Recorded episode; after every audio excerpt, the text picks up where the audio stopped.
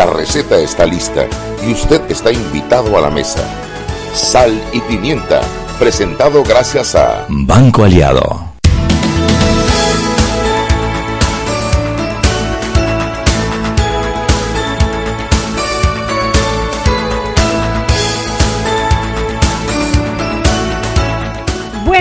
Tardes. Siento como que tengo rato que no converso con ustedes. Bienvenidos a Sal y Pimienta, su programa para la gente con criterio. Hoy, hoy es miércoles ya.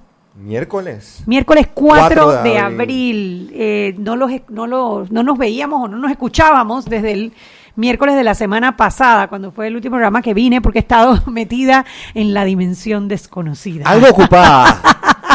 con el deber ciudadano y el, llamado de la patria. ciudadano. El llamado de la patria.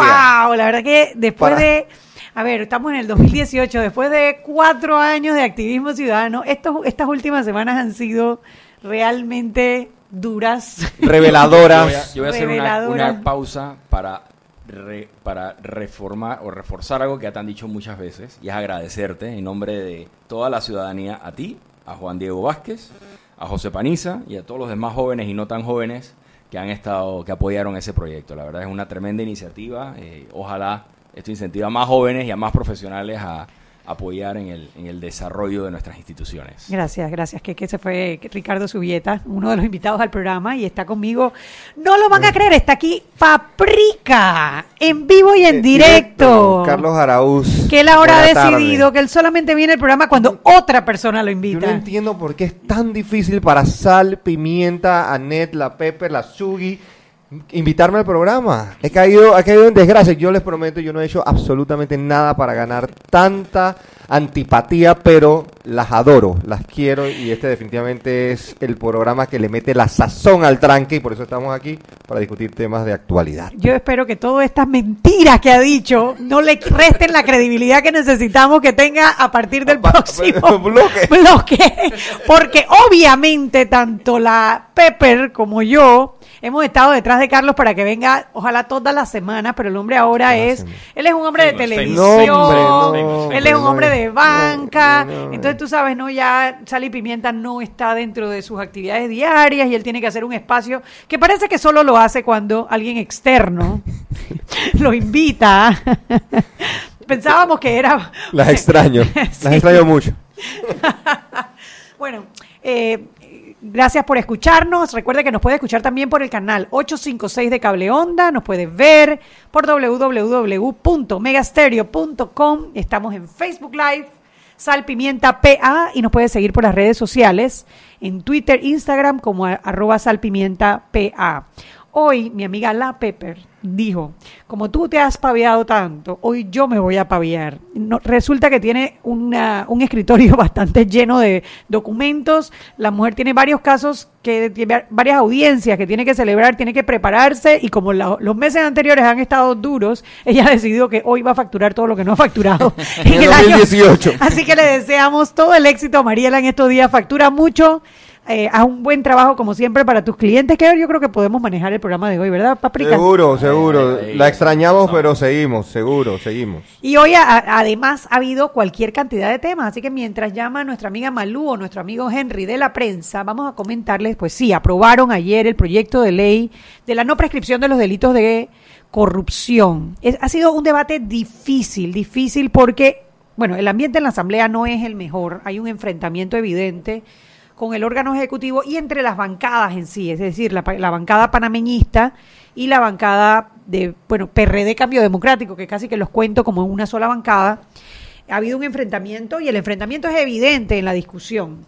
Entonces, este proyecto de ley de la no prescripción de los delitos de corrupción llegó a segundo debate eh, y ha estado ha sido debatido desde el lunes de la semana pasada, lunes, martes, miércoles y ayer, eh, que el lunes de esta semana y ayer que fue ya el tercer debate, se aprobó, pero se aprobó con ah, eh, amplias modificaciones. Modificaciones. Si el, el- el proyecto original era un proyecto sencillo, tres artículos que realmente estaba todo resumido en uno, que lo que buscaba era que los delitos de corrupción que estaban eh, todos agrupados en el capítulo 10, creo que es del Tipificado. tipificado en el, el eh, del Código Penal, no prescribieran. No importa cuánto tiempo pasara, el Estado no perdiera la capacidad de investigar estos delitos. Esto no podía ser retroactivo y eso, gracias a Dios, se terminó de determinar porque fue, fue una discusión amplia porque se decía que este, este proyecto era para atacar solamente al gobierno de Ricardo Martinelli y bueno, qué triste. no se puede, ojalá se pudiera, no se puede, pero sí podemos garantizarle a nuestra juventud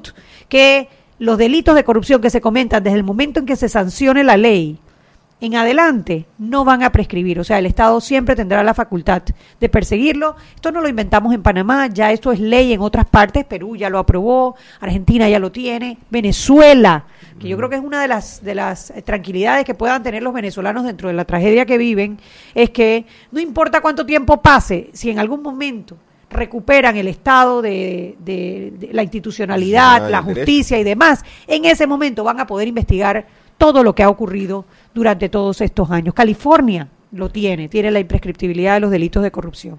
Así que bueno, nosotros propusimos ese artículo y eh, la bancada del PRD propuso incluir también parte de lo que estaba en el proyecto de muerte civil, pero solamente la- lo relacionado con las empresas. Empresas. La inhabilitación de las empresas condenadas por corrupción, agregando algo que ha sido muy polémico, que es la- no solamente condenadas, sino que hayan hecho acuerdos de pena o de colaboración eficaz. Eso ha causado mucho revuelo porque, en efecto, eso debilita un poco la, la figura de la colaboración eficaz porque le quita una de las herramientas que tiene el Uno Ministerio Público, sí. uno de los atractivos. Pero hay que recalcar que no es el único atractivo. Así que no es que esto va a acabar con las colaboraciones Claro. eficaces. Si bien nosotros no estamos contentos con la figura de eliminar la, la- de, de inhabilitar por la colaboración eficaz, tampoco es, deja de ser cierto que si tú vas a hacer un acuerdo de colaboración eficaz, bien puede ser por evitar la cárcel, que yo creo que es un incentivo bastante importante, Sí. por evitar eh, cuantiosas multas o, o por inclusive seguir operando, operando en la República. Ahora lo que no van a poder es contratar con el Estado Nuevos si esta ley Incluso es aquellas que han fallado fuera de Panamá. Sí, algo que peleamos que algo en la ley de contrataciones, eh, lo peleamos, la, la inhabilitación por condenas internacionales, nuestro punto era en aquel momento que nosotros no tenemos por qué importar empresas corruptas. Para nada. No tenemos por qué importar empresas corruptas. Para nada. Caso de Brecht. Eh, pero bueno, lo cierto es que se aprobó y ahora está eh, en espera de que se le entregue al órgano ejecutivo para decidir qué va a hacer con el proyecto, si lo va a vetar parcialmente, si lo va a aprobar, si no lo va a aprobar, si lo va a engavetar. Ahora la pelota queda del lado del órgano ejecutivo y estaremos pendientes porque para nosotros sí es una ley importante, sí envía un mensaje importante con- en la lucha contra la impunidad, el hecho de elevar los delitos de corrupción a delitos de lesa humanidad por el impacto, Impacto que, que tienen en la vida del panameño. ¿Quién le devuelve a un niño la educación que no recibió cuando la tenía que recibir? O a un enfermo la salud si no recibió la atención médica en su momento. O sea, los delitos de corrupción no se miden en dinero, se miden en el impacto que tienen en la vida del ciudadano. Efecto cascada. Así mismo, el efecto cascada. Así que bueno, si, si ya llamó, tenemos ya la llamada de nuestros amigos de la prensa, no tenemos. Bueno, la otra noticia, y que ayer fueron como tres noticias en, fi- en fila, fue que el Consejo de Gabinete decidió finalmente pasar por el Pacto de Estado por la Justicia 10 candidatos para la Corte Suprema de Justicia. Es decir, ellos van a formar dentro del Consejo de Gabinete una, una comisión integrada por la ministra María Luisa Romero, el ministro Álvaro Alemán, va a estar Michelle Mouchet, Michel y va a estar también Jan Castillero. Jan Castillero. Ellos van a hacer una preselección de todas las personas que deseen enviar sus hojas de vida para aspirar para la posición de candidato a la Corte Suprema de Justicia. Estos 10 candidatos que se elijan, o, o más, porque también aclararon que podían ser más, no, no tenían que ser solamente 10, porque son dos salas diferentes, la sala penal y la sala civil es, eh, estos candidatos serán eh, eh, entrevistados por el Pacto de Estado por la Justicia en un proceso muy similar al que se dio en el 2015. Es un avance, obviamente nunca estamos satisfechos, porque el Pacto de Estado por la Justicia lo que proponía era nosotros te damos a ti 10 candidatos y tú eliges. Lo mejor a veces es enemigo de lo bueno. De lo bueno. Yo creo que, que después de haber dicho no vamos a usar el pacto, el hecho de que el gobierno haya dicho sí, vamos a pasar los candidatos por el, por el pacto, nos da una oportunidad de opinar. Y bueno, igual que aclararán con su culpa si no escuchan la opinión del Pacto de Estado por la Justicia, y eso igual les va a pesar en la Asamblea Nacional, porque la única manera que esos candidatos van a pasar por el por una asamblea como la que tenemos hoy en día es si viene respaldado por el Pacto de Estado por la Justicia. No hay de otra. No hay de otra. Y eh, la tercera noticia es que el Consejo de Gabinete también decidió aceptar eh, la recomendación que viene haciendo ANTAI de eh, destituir tanto al señor Henry Misrachi como al señor Nicolás Corcione de la Junta Directiva de la Autoridad del Canal de Panamá. Esto por las múltiples ausencias que han tenido, ya que eh, al evitar el enfrentar casos de corrupción por los cuales ambos están siendo investigados, tiene, uno tiene 52 ausencias y el otro tiene 75 au- ausencias. Como sabemos, la Junta Directiva de- del Canal de Panamá no es una institución que pueda prescindir de los miembros de su Junta Directiva y seguir operando. Entonces es importante que esas, que esas vacantes sean llenadas por panameños que cumplan también con un perfil y un proceso. Estamos muy acostumbrados a los nombramientos de a dedo y esos nombramientos que últimamente han sido muy políticos Sí. ya están empezando a afectar Y- la y- imagen internacional y- del canal. Curiosamente, o por casualidades esas de, de la vida, el canal de Panamá publica los estados financieros al cierre de 2017 la semana pasada. Ajá. Y fueron fantásticos. Los resultados son espectaculares, la ampliación pues sigue rindiendo beneficios, pero hay un par de puntitos que si los lees en letra menuda, Las notas. hay que, hay que atacarlos con prudencia. Por ejemplo, curiosamente, el 15 de mayo del 2019, 10 días después de las elecciones presidenciales, el Canal de Panamá tiene que hacer el primer pago de su deuda contratada para la ampliación. Jamás el Canal de Panamá había estado en esa situación de tener que sacar del flujo operativo cotidiano para pagar deuda. Solo 10 días después de las elecciones. Ya empieza a haber temas de que el flujo puede apretarse un poquito y a lo mejor no se van a dar los mismos aportes que se daban antes de parte del Canal de Panamá a la operación cotidiana del Estado panameño. Eso por un lado. El número de buques que pasan por el canal fue menor. El TUE, los contenedores y todo lo demás, por el eh, los barcos más grandes y todo lo que tú quieras, pues se ve un, un número robusto, pero el número en sí, producto también de contracciones a nivel mundial. Lo que pasa es que el canal también depende de un movimiento de comercio mundial. Entonces hay, curiosamente, puntitos, y para terminar, pues de rematar, obviamente, ese, ese es el activo logístico más relevante que tiene la región. Entonces nos jactamos de que tiene fortaleza a nivel de gobierno corporativo y tienes entonces a dos directores que lastimosamente pues, están asistiendo. no han... Olvídate de las razones, olvídate del tema de los Judiciales. supuestos judiciales o crímenes Lucha contra la corrupción. Yo- ética. Yo, me voy a distanciar de eso. Te vas a ir a los números. Una junta directiva, no, gobierno corporativo básico.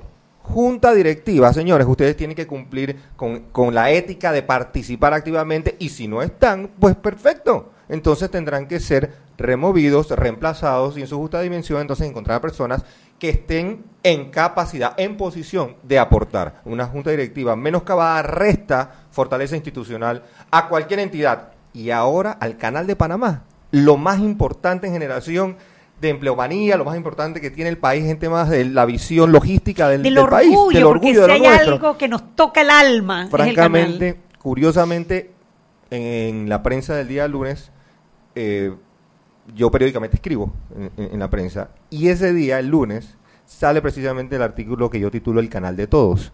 Y hago una referencia específica al tema de los directores, no por el tema de nuevo de corrupción o lo que, los crímenes que pudieron haber cometido que tienen que responder a la justicia, pero por el tema de la debilidad institucional. Tenemos que protegerlo y blindarlo de cualquier tipo, porque esta es una dorada oportunidad para el presidente Varela para distanciarse de lo político y aportar dos panameños, panameñas, que nutran lo que puede venir en el canal de Panamá Futuro. Así que relevante por el lado de lo financiero y lo económico también. Mira, nos comprometemos en este momento de subir en el cambio a el, el- el artículo que publicaste el lunes en la prensa, Prensa, porque creo que es muy relevante para lo que estamos conversando.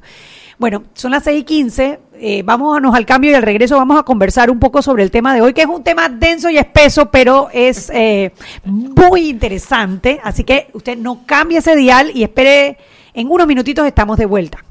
Seguimos sazonando su tranque Sal y pimienta. con Mariela Ledesma y Annette Planels. Ya regresamos. De grande a más grande. Estás listo para dar el paso. Es hora de llevar a tu capital, a tus negocios y a tu patrimonio al más alto nivel financiero. Da el gran paso.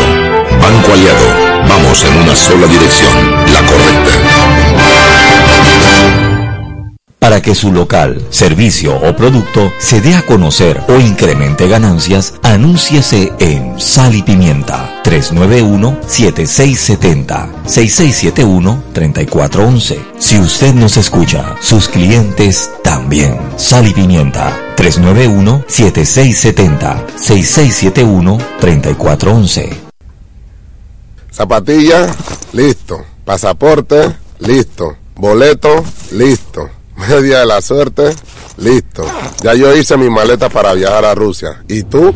Acompaña a Román Torres en Rusia con Claro. Participa por uno de los tres viajes dobles con todo incluido para apoyar a Panamá. Al cambiarte un plan postpago desde 25 balboas o manteniendo tu cuenta al día. Claro, la red más rápida de Panamá. Listo. Promoción válida del 28 de febrero al 23 de abril de 2018. Aprobada por la JCJ Resolución número 266 de 21 de febrero de 2018. Modificada bajo Resolución número 449 de 22 de marzo de 2018. Gana uno de los tres viajes a Rusia más un acompañante para ver a Panamá en el Mundial adquiriendo un plan bundle postpago desde 25 balboas o manteniendo tu cuenta al día. Son dos tómbolas electrónicas los días 2 de abril y 24 de abril de 2018. Los usuarios deben mantenerse activos por el tiempo de la promoción. El ganador debe ser mayor de edad y presentar documentos vigentes, cédula o pasaporte. Solo puede hacerse acreedor al premio una sola vez. Los ganadores deben ser residentes legales del país. No participan colaboradores de Claro, agencia publicitaria ni BTL. No aplica con otras promociones. Precio no incluye ITBMS. Para mayor información visita www.claro.com.pa. Seguimos sazonando su tranque. Sal y pimienta.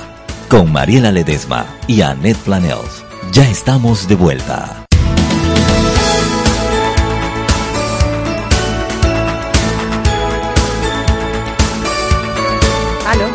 Y estamos de vuelta en Sal y Pimienta, programa para gente. Ay, caraste, disculpen. se desconectó un cable y se me olvidó todo el protocolo. Bueno, estamos de vuelta en Sal y Pimienta, su programa para la gente con criterio. Hoy, miércoles 4 de abril, tenemos a la prensa en vivo. ¿Tenemos a la prensa? Claro que sí. Hola, Todos Malú. ¿cómo estás? Muy bien. Muy bien, te extrañamos en el primer bloque. Dice que tenías problemas con la línea. Sí, sí, me salía un mensaje allí y hubo que resetear la central y la, la magia de la tecnología. Tú sabes que siempre dice, dice que la ley de Murphy, cuando Total. algo puede salir mal, va a salir mal y, y le agregan, y en el peor de los momentos. Y el técnico no está. Ah, es que se- además le podemos agregar y el técnico no aparece. Listo.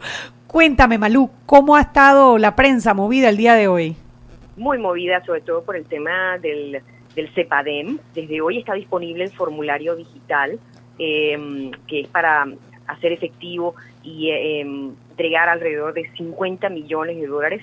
Ese formulario digital para la entrega de, de certificados del CEPADEM es para los familiares de beneficiarios fallecidos y también para los no jubilados y ya está disponible allí en prensa.com encuentran el enlace que les lleva a ese formulario y esperan entonces este, es- estar captando los datos de familiares de casi 90 mil beneficiarios.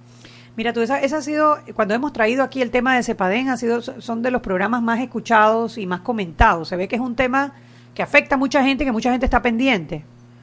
Sí, fue un tema que, que, que de verdad tiene mm, resuena mucho con, con las personas, eh, en especial no solamente en la provincia de Panamá, eh, en la provincia de Panamá Oeste también, y en Veraguas y en Los Santos. Herrera también eh, tiene mucho interés por, por el tema del CEPADEM.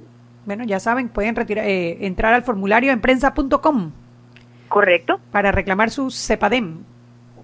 Exacto, y eh, e incluir su información. Si usted tiene un familiar que ha fallecido, eh, a lo mejor es la, es la, eh, son los hijos de, de esta persona que a la que le debían esos décimos eh, que se que se que se cobraron en, entre el 78 y el 82.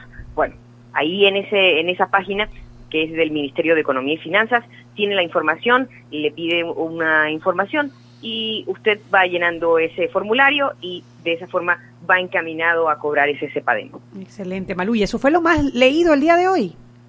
Bueno, en- entre lo más leído, pues justamente eh, ese tema del CEPADEM es, eh, es el número uno. Mira tú. Mira tú. ¿Y lo más comentado también?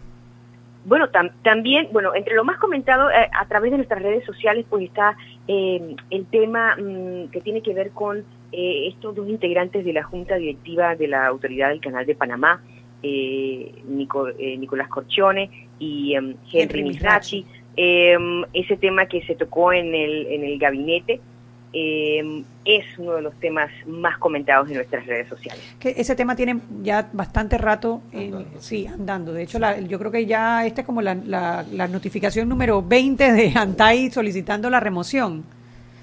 Correcto.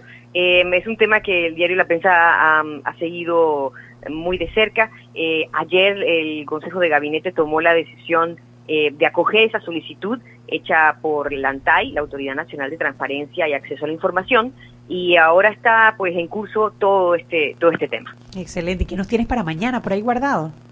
Para mañana ya estamos listos para el Festival de Cine de Panamá. Eh, arranca mañana. Es un, un evento al cual la prensa le dedica mucho espacio y yo les recomiendo la cobertura que ha hecho eh, el editor de Vivir Más, Daniel Domínguez. Daniel Domínguez. Eh, Ya tengo boletos hay películas que van a estar exhibiéndose en lugares públicos de forma gratuita. Eh, tenemos una película que, que ganó el Oscar como mejor película internacional. Eh, la cobertura del, del Festival de, de Cine de Panamá, de, de prensa, del diario La Prensa, es sumamente completa. Yo los invito a, a entrar a prensa.com. Y para mañana les tenemos unos datitos nuevos y además eh, les vamos a tener información acerca de, bueno, eh, el procurador ha solicitado la lista completa de aspirantes a el cargo de magistrado o magistrada de la Corte Suprema de Justicia. Todo eso es mañana con la prensa. La lista completa, o sea, no solamente los 10 que va a ser preseleccionar el Ejecutivo, sino todos los que aspiren. Todos, todos. La lista completa es, eh, es, del- es de interés y, sobre todo, interés público. Bueno, eh, muy interesante, Malú. Eh, esperaremos ese periódico mañana para ver qué trae de nuestro querido procurador Rigoberto González, que siempre ha tenido una opinión importante, objetiva, puntual en todos estos temas de la lucha contra la corrupción. Él no puede ser magistrado. Mira, yo me encantaría. Lo que pasa es que no quiero decirlo por. Gonzalo. Ah, no yo- sé si, yo si yo lo Ah, tú lo dices, yo- dilo tú, A mí pues. me parece que sería un fantástico magistrado, pero... Excelente. no sé. Además, sala penal. ¿sabes? Él fue Tipo, secretario general del lo Ministerio vio, Público. Vio, vio todo, vio Procuraduría, vio Procuraduría habla de la administración. No sé. Sí, bueno, esa es opinión nuestra, Malú, no te preocupes. Sí, ese, ese- ah, perdón, me, met- me metí en no, no, mundo editorial de la tiene prensa. Perdón. Esa es opinión de Carlos Araúz Carlos y de. Planel. Ni siquiera estamos hablando por ninguna Por- eh, institución, nadie, nada. nadie. Solo somos él y yo aquí soñando. Soñando. Listo, Malú. Muchísimas gracias por la llamada. Saludos a todos por la prensa y bueno, a, a- a comprar ese periódico mañana. Les invito a informarse y sobre todo eh, a disfrutar de, de- de nuestra edición de mañana. Gracias, Malú. Hasta mañana. Hasta mañana.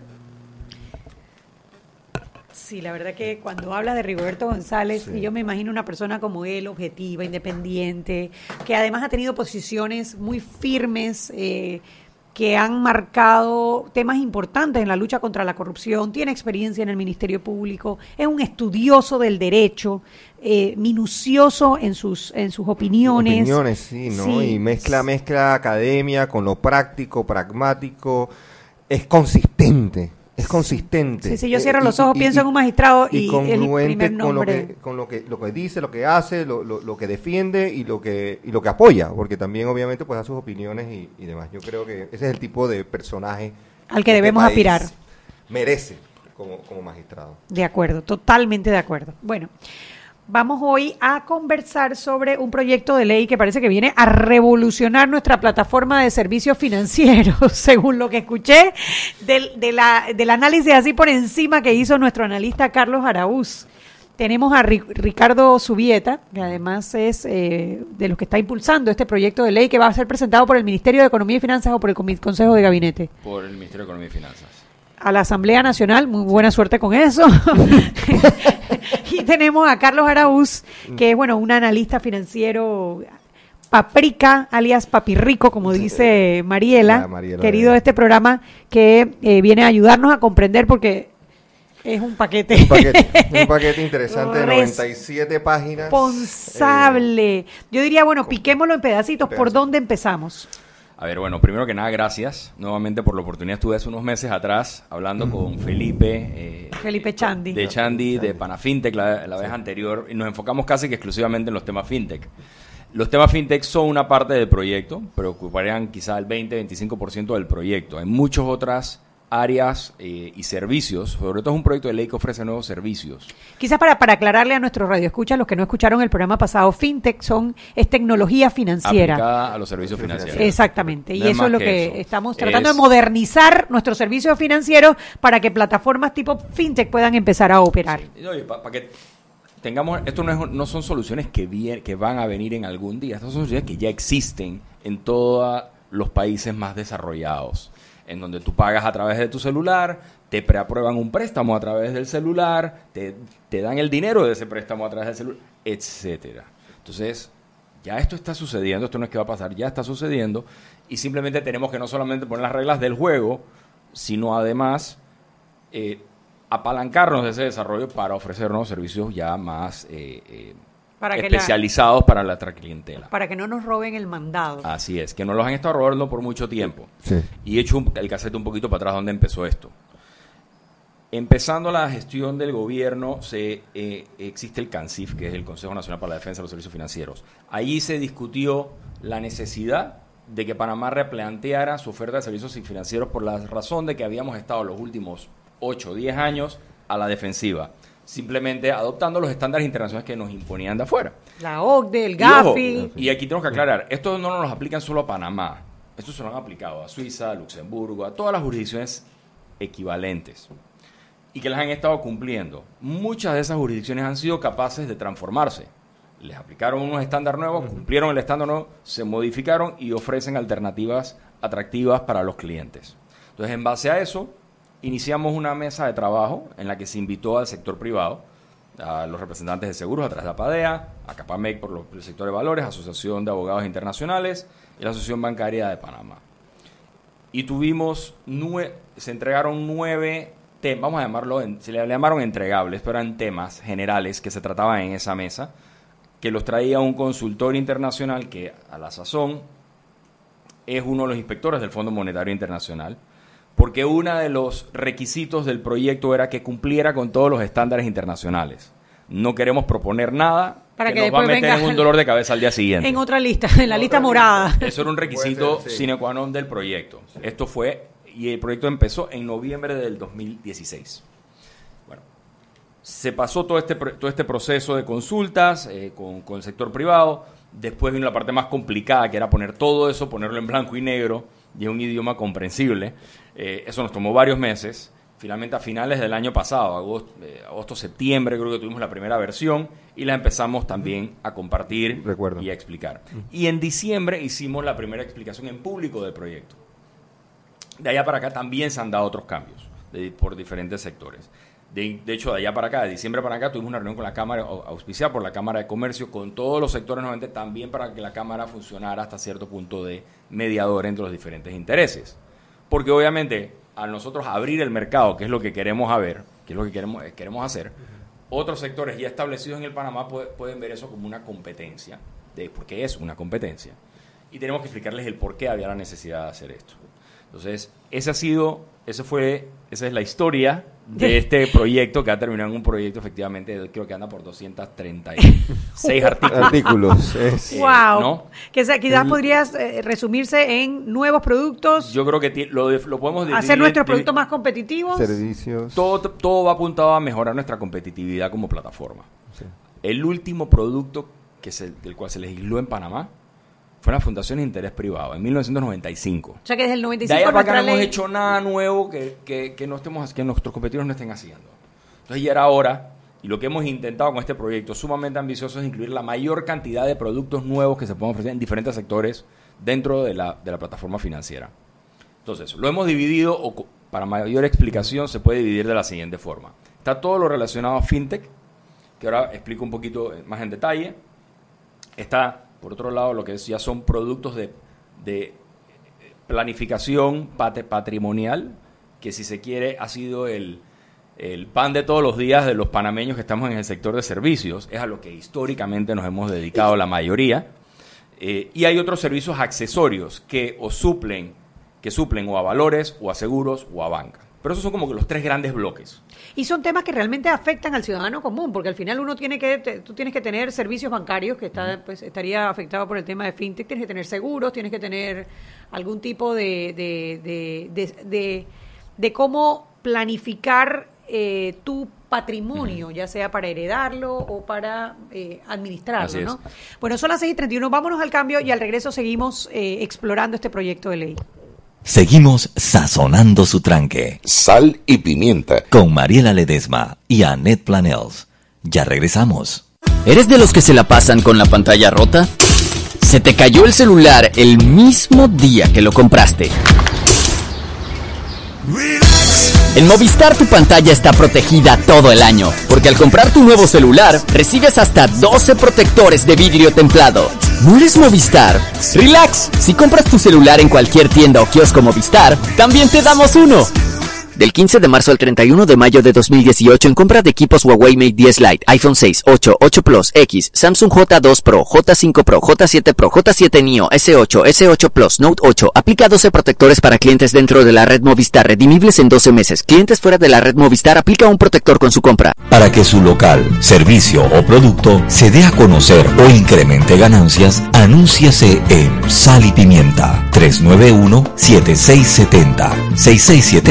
391-7670-6671-3411. Si usted nos escucha, sus clientes también. Sal y Pimienta 391-7670-6671-3411. Ven, ven, ven. Ajo, vecina nueva. ¿Y tú quién eres? Yo soy el vecino de al lado. Ya se actualizaron. Como se acaban de mudar, Actualizarnos. Hmm. deben actualizar su cambio de residencia para que en las próximas elecciones puedan votar aquí cerquita. Ay, mamá, actualízate. Si te mudas, tienes hasta el 30 de abril para actualizar tu residencia. Haz tu parte. La patria, la hacemos todos. De grande a más grande, estás listo para dar el paso. Es hora de llevar a tu capital, a tus negocios y a tu patrimonio al más alto nivel financiero. Da el gran paso.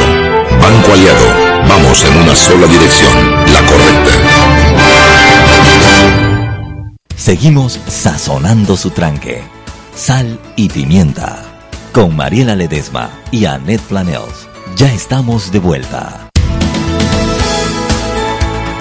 Sal y Pimienta por la cadena nacional simultánea Omega Estéreo. Recuerde que usted nos puede escuchar de costa a costa y frontera a frontera en nuestras frecuencias abiertas 107.3, 107.5. También eh, bajando la aplicación Tuning Radio, TuneIn Radio, busca radios locales Omega Estéreo. Allí puede escuchar toda la programación de Omega Estéreo y por supuesto que Sal y Pimienta. Canal 856 para aquellas personas que tienen el servicio de cable onda. También entrando a nuestra página web www.omegastereo.com, dos opciones, ver y escuchar o simplemente escuchar sal y pimienta. Nos puede ver en vivo en nuestra página web www.omegastereo.com y estamos transmitiendo en vivo en el Facebook Live de Sal Pimienta PA. Manejando tu carrito, tu carrazo o tu camión, de seguro combustible necesita tu motor. Ven a Terpel, donde tu bolsillo es el ganador, con el mejor precio en combustible. Y en Vaivén, baños limpios, wifi gratis, algo para picar, comer y para llevar también. Vaivén y Terpel, 24 horas a tu servicio. Continuamos con más aquí en Sal y Pimienta.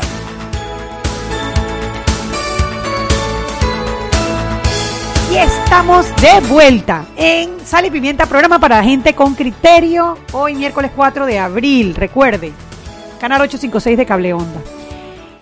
Se me pasó comentarles las noticias del día algo muy importante y fue un comunicado que salió hoy del Ministerio Público. Y es importante ¿por qué? Porque hace dos años y cuatro meses la investigación del caso Buco Millonario se encuentra paralizada. Si ustedes recuerdan, esta investigación es por un eh, programa de televisión que iban a sacar que era como una especie de lotería. Eso se probó que eh, había sido eh, adjudicada, o sea, se probó no, está en investigación la adjudicación y resulta que las personas que estaban detrás de esta empresa eran los hermanos Martinelli, No según ser. la investigación. Sí, de señor. verdad. No te creo. Pero bueno, la cosa es que la fiscalía hizo la investigación de las cuentas de banco y ellos metieron un amparo para que no les revisaran sus cuentas de banco. El tema no es si, si es o no es, si son culpables o son inocentes. El, el tema hoy es que hace dos años y cuatro meses ese amparo fue presentado y el ponente es el magistrado José Ayú Prado. O sea, el Y- expediente está en el escritorio del magistrado Ayú Prado y Bueno, no ha pasado nada. Bueno, no sabemos si está en el, en el escritorio de Ayú Prado, porque como eso es la dimensión desconocida de la Corte y no hay transparencia en cómo van pasando los expedientes de, de- escritorio en escritorio, lo que sí sabemos es que el responsable es el magistrado José Ayú Prado. Y hoy el Ministerio Público saca esa información y yo creo que todos los panameños nos tenemos que eh, plantear, o sea, tenemos que presionar a la Corte Suprema de Justicia que haga su trabajo. ¿Cómo va a sacar ¿Cómo va a demorar más de dos años en un amparo de garantías constitucionales que debe decir sí o no? ¿Qué tal si, si el amparo fuera hombre, que estuviera en peligro la vida de alguien? Se van a demorar dos años en, en, en, en- cautelar eh, a favor o en contra eh, derechos humanos, derechos que están contemplados en nuestra Constitución. No me parece. Así que bueno, eh, quería comentarles eso antes que se pasara, eh, eh, pasáramos a entrar en los detalles del proyecto de ley. Estábamos hablando de fintech, era. Ok, eh, creo que no hemos entrado en fintech. pero Es que yo digo fintech porque es el que yo grandes- comprendo. Son los Tres tres grandes grandes, grupos, son los tres tres grandes grandes- grupos. pero Yo quiero pagar por mi celular, por eso cuando dice fintech yo me pongo contenta. Bueno, la primera parte, que es efectivamente la, la que se refiere a fintech. Para empezar, cuando empezamos este proyecto, esta, la mesa de trabajo, quedó clarito el primer día que los que estábamos sentados en esa mesa no manejábamos el tema fintech. Y teníamos que armar otra mesa. Estaba gente como 20 años menos con, Eso. en promedio. Entonces, ahí se incorporó Pana Felipe. Fintech, ahí se incorporó, de hecho, esa mesa la dirigió Irving Hallman desde la AIG. Nuestro peripatético Felipe Echandi, por favor, dígalo con su nombre y apellido. Felipe Chandi. Eh, participó Senacit, participaron los dos de los bancos más grandes de la plaza, par- participó un banco digital ya constituido en Panamá, gente que en verdad, y Ciudad del Saber, importante. Ellos participaron en esa mesa que fue aparte, solo para el tema fintech. De ahí salieron una serie de recomendaciones que se incorporaron en el proyecto de ley. ¿Qué está en el proyecto de ley? Eh, lo más lo- uno, se constituye en lo que se llaman las entidades financieras especializadas, llamadas EFES.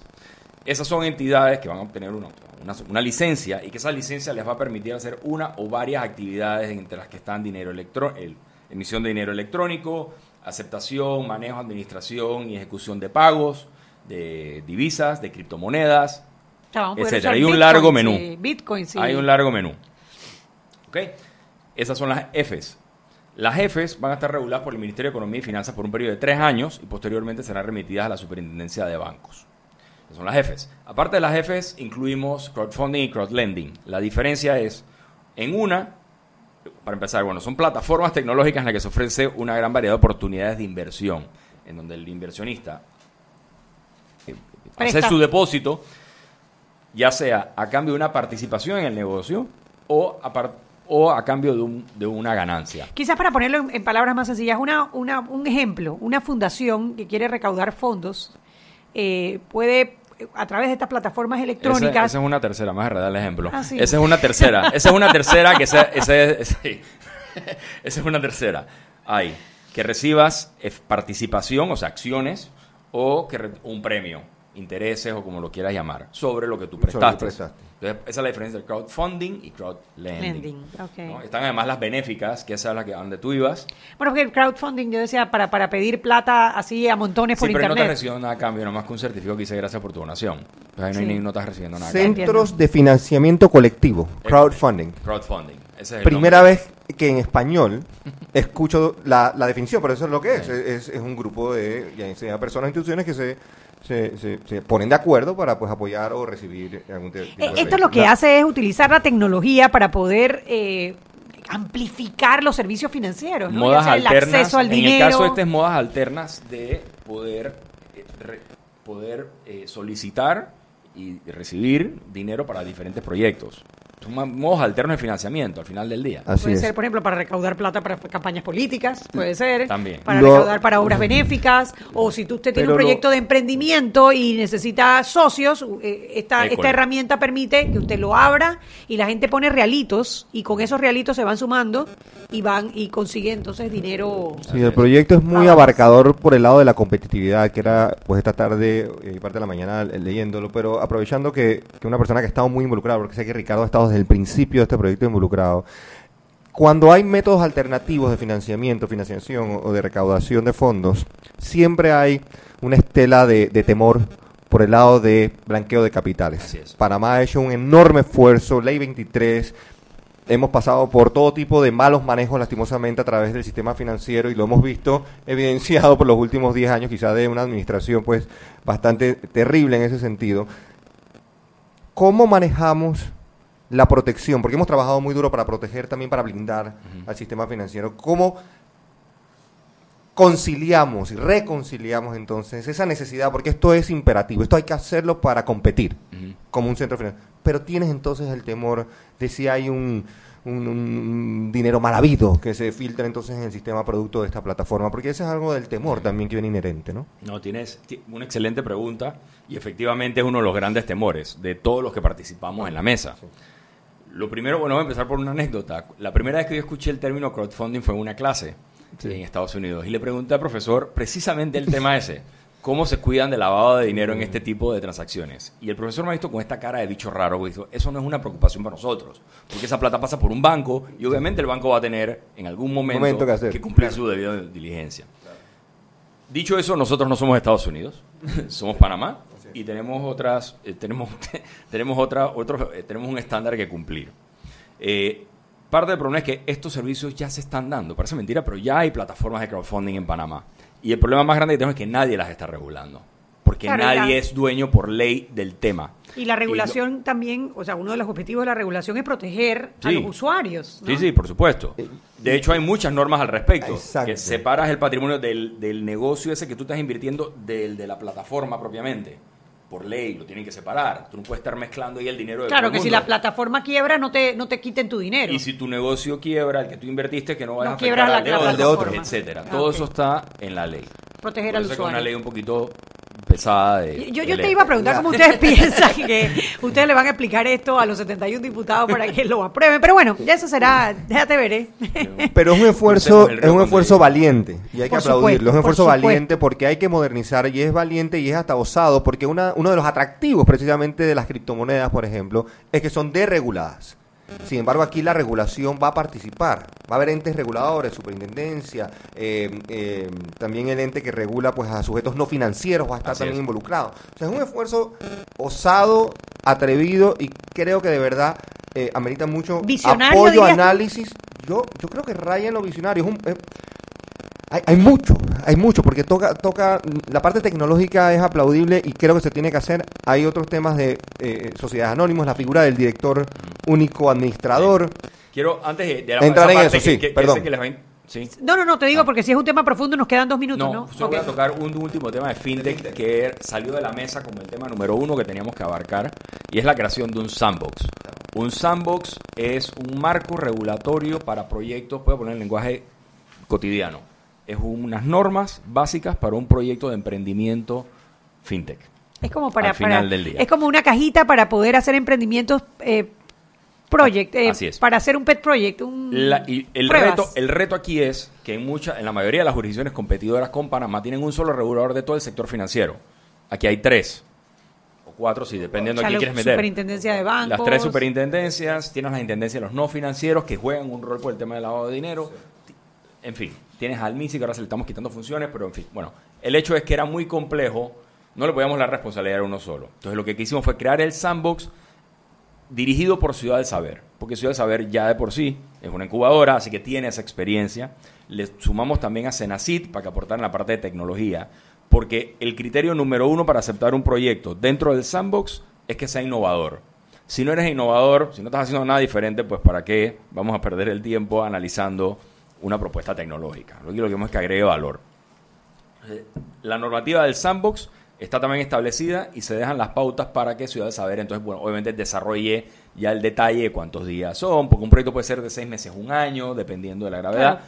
y el proceso propiamente de inscripción, análisis. Esto le facilitaría la entrada a nuevos negocios, a nuevos emprendimientos en fintech. Ese sería el propósito del es, sandbox. Bueno, es. 6 y 45, vámonos al cambio y regresamos con este nuevo proyecto de ley. Seguimos sazonando su tranque. Sal y pimienta. Con Mariela Ledesma y Annette Planels. Ya regresamos. De grande a más grande. Estás listo para dar el paso.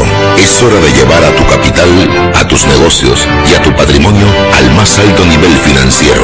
Da el gran paso. Banco Aliado. Vamos en una sola dirección, la correcta. Zapatilla, listo. Pasaporte, listo. Boleto, listo. Media de la suerte, listo. Ya yo hice mi maleta para viajar a Rusia. ¿Y tú? Acompaña a Román Torres en Rusia con Claro. Participa por uno de los tres viajes dobles con todo incluido para apoyar a Panamá. Al cambiarte un plan postpago desde 25 balboas o manteniendo tu cuenta al día. Claro, la red más rápida de Panamá. Listo.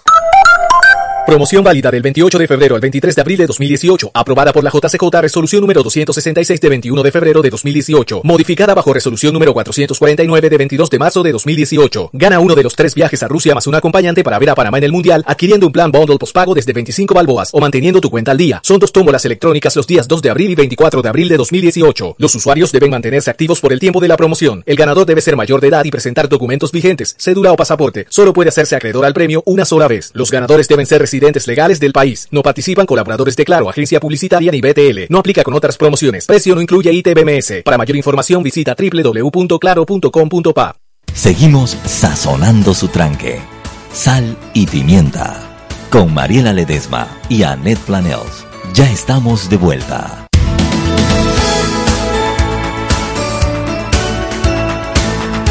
Y estamos de vuelta en Sal y Pimienta, programa para gente con Hoy conversando sobre una propuesta para modernizar, para ser más competitivo, para lanzar nuestra plataforma de servicios financieros al siglo XXI, porque todavía estamos en 1990 y qué? 95.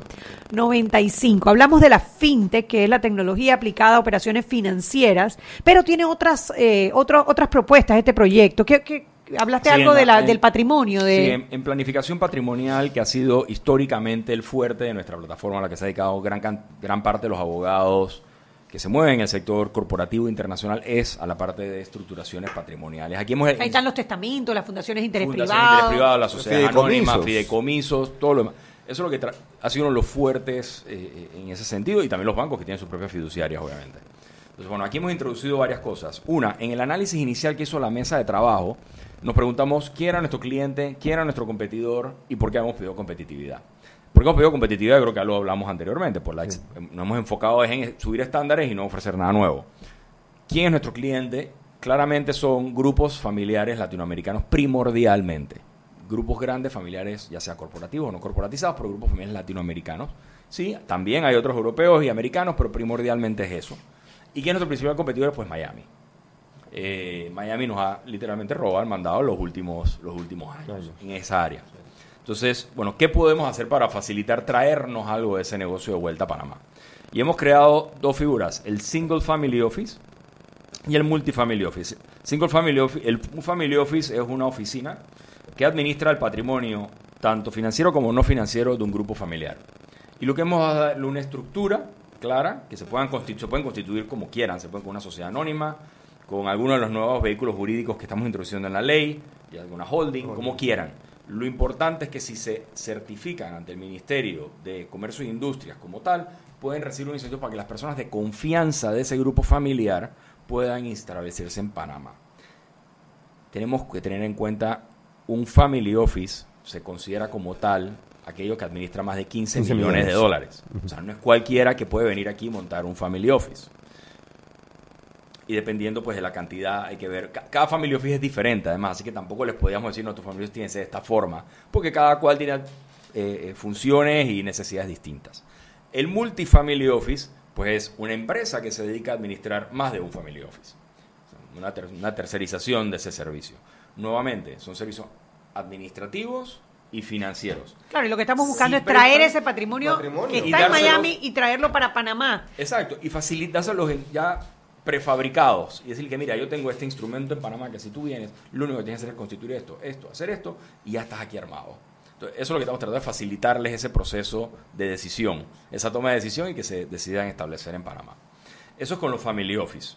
Hemos incluido también, que va de la mano con esto a propósito, las gestoras privadas de fideicomiso. Las gestoras privadas de fideicomiso, como dice el programa, un fideicomiso es la, es la capacidad de darle a una familia para que ellos mismos gestionen su fideicomiso.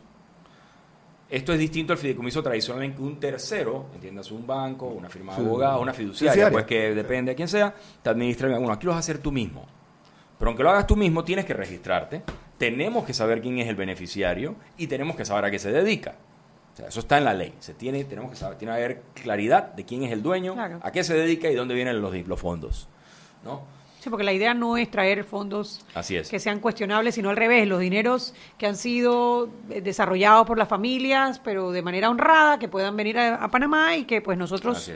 Eh, Esta ganemos es una figura sumamente popular en los países anglosajones, Estados Unidos y Gran Bretaña siendo O sea, los no estamos reinventando la rueda. No estamos in- reinventando la rueda, estamos facilitando porque si a un americano tú le dices que constituye una fundación de interés privado, te dice de qué me estás hablando. Pero si le Eso dices no un lo family entiendo. office, si le dices. "Va, te voy a hacer un trust familiar, ah, ok, eso sí te lo entiendo.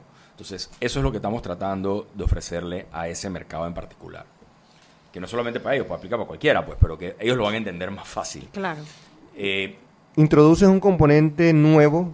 Hay mucho, hay mucha novedad en la ley, pero este director administrador único, Ajá. conversame cómo evolucionó esa idea y cómo eh, Bueno. ves impactando obviamente el futuro de Bueno, como- sociedades como en Panamá. Saben, como saben, todas las sociedades panameñas por ley requieren tres directores dignatarios. Sí, el presidente, el secretario, y el, tesorero. tesorero. Bueno, en otras jurisdicciones, con uno funciona. Bueno, aquí yo he visto que Eh, ponen eh, al mismo, director- presidente, sí. el secretario y tesorero, cosa que me parece absurda. Absurda, Exacto. Pero tú te metes al registro y eso existe. Sí, no me extrañaría.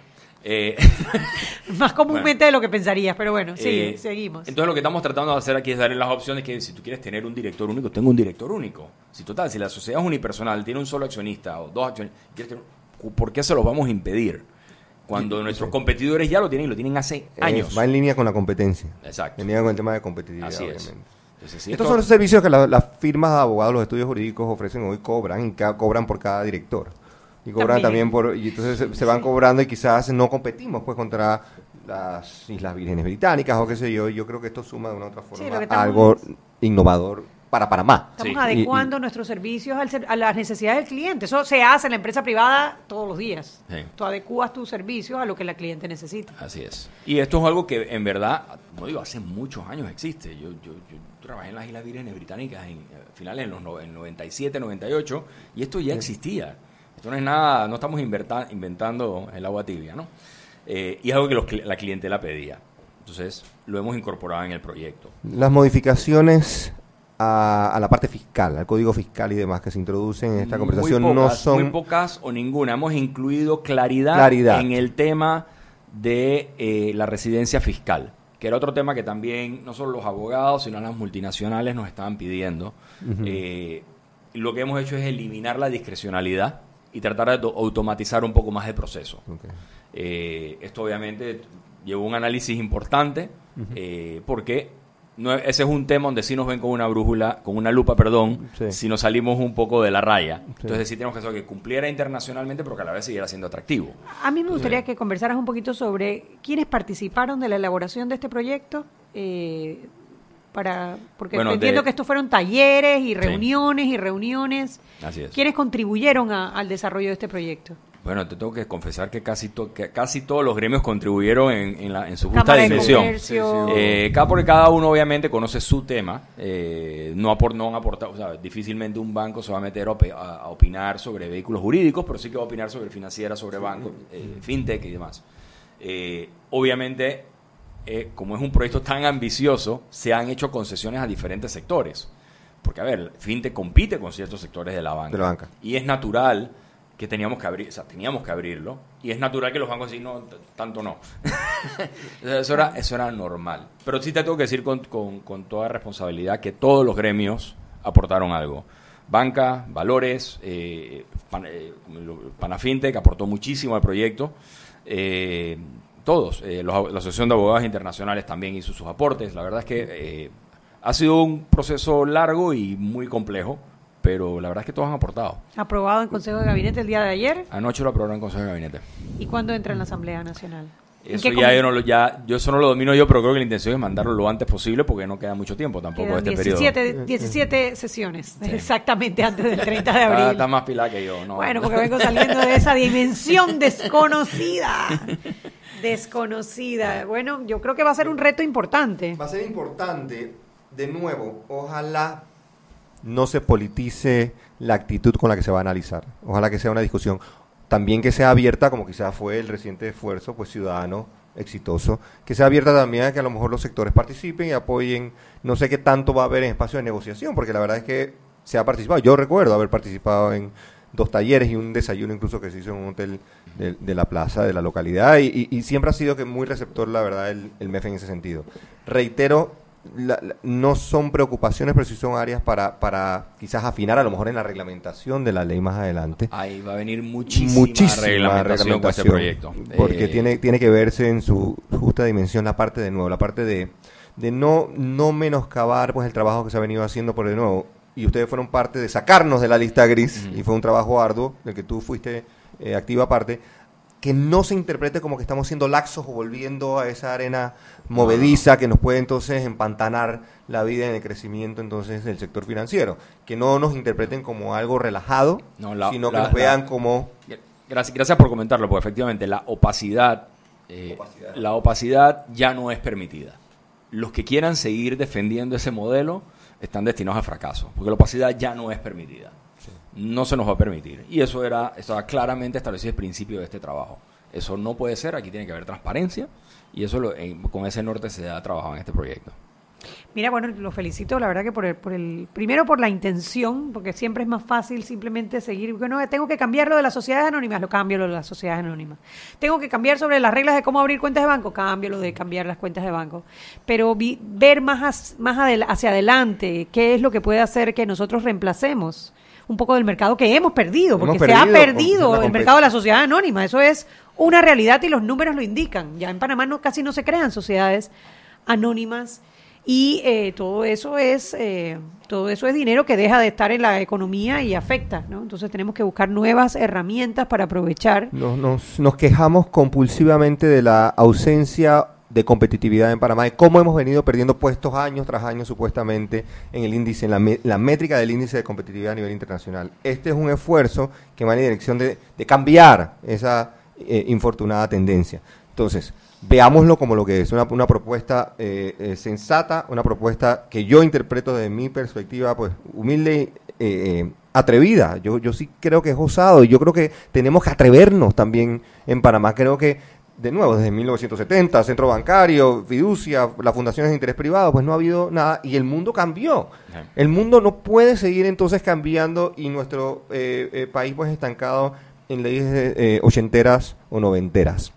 Así que yo creo que de nuevo hay espacio siempre para revisar, para negociar. Sé que no hay mucho tiempo, es lo que me preocupa un poco también porque se acaba eh, las sesiones en la asamblea, pero este es un proyecto que tiene que analizarse y en su justa dimensión tiene muchísimos ribetes y matices positivos para el país que no lo politicen eh, nuestra clase pues eh, política tan particular. Este es uno de esos ejemplos importantes de por qué tenemos que ser tan cuidadosos en el 2019 con a quién elijamos en nuestra Asamblea Nacional. Normalmente nos tomamos mucho trabajo discutiendo sobre quién, por quién vamos a votar para presidente, pero yo no recuerdo que tengamos el mismo cuidado en escoger a nuestros diputados, y hoy nos damos cuenta el enorme poder que tienen tanto para detener un poco eh, o, o controlar un poco el poder del Ejecutivo, como para esto mismo, ¿no? El participar de la elaboración de proyectos como este que pueden incidir directamente en el desarrollo de una plataforma de servicios de la que hemos vivido durante muchos años y que está en peligro. Está en o sea, lo que peligro, no que queremos esperar es que le pase lo que le pasó a la zona libre o lo que le está pasando a la zona libre, que se quedó en un modelo de negocios que hoy ya no es relevante. Y que después, y que después quieres una píldora mágica que te solucione Que resuelva. todo, y no hay tal cosa como O una quieres que el gobierno mágica. te subsidie, como que porque ahora la moda es que el gobierno entonces, ah no, tú me tienes que ayudar porque mi negocio se me fregó y esto es, y esto no es beca Esto es, universal. esto es competencia. y Esto es no es competencia, Es competencia internacional. Y Estamos jugando con, con gente grande. Innovación. Gente grande, qué Innovación, innovación. La palabra innovación aquí está mencionada desde la justificación del porqué de la ley. Eso fue fabuloso. Bueno, que- Fe- Ricardo, permíteme felicitarte a ti y a todo el equipo que han trabajado en este proyecto de ley y desearles lo mejor cuando entren en la dimensión desconocida. Gracias por venir al programa siempre para, para mantenernos al día y bueno, ya sabes que los micrófonos de Sal y Pimienta siempre estarán abiertos porque esto es un proyecto de importancia nacional. Y a ti, Papi Rica, no te voy a dar las gracias. Yo Te voy a regresar. Yo voy a regresar. El otro miércoles estés aquí que sentado. firme, que firme. Roberto, tú estás de testigo, foto y todo. El hombre dijo el otro miércoles. el otro 11 de abril, 6 de la tarde. Sal y pimienta. Sal y pimienta. Sal, pimienta y paprika. Bueno, y a ustedes no se olviden escucharnos el día de mañana, que Eh, ya tendremos. Muchas gracias, Anet. No te voy a decir papi rico, No, ni, papi, ni paprika, ni nada de eso. pero nada de- muchas gracias a Carlos también y por el espacio. Sugar. Bueno, hasta mañana. Nos vemos entonces en otra edición más de Sal y Pimienta, un programa para gente con criterio. Chao, chao. Hemos presentado Sal y Pimienta. Con Mariela Ledesma y Annette Planels. Sal y Pimienta. Presentado gracias a Banco Aliado.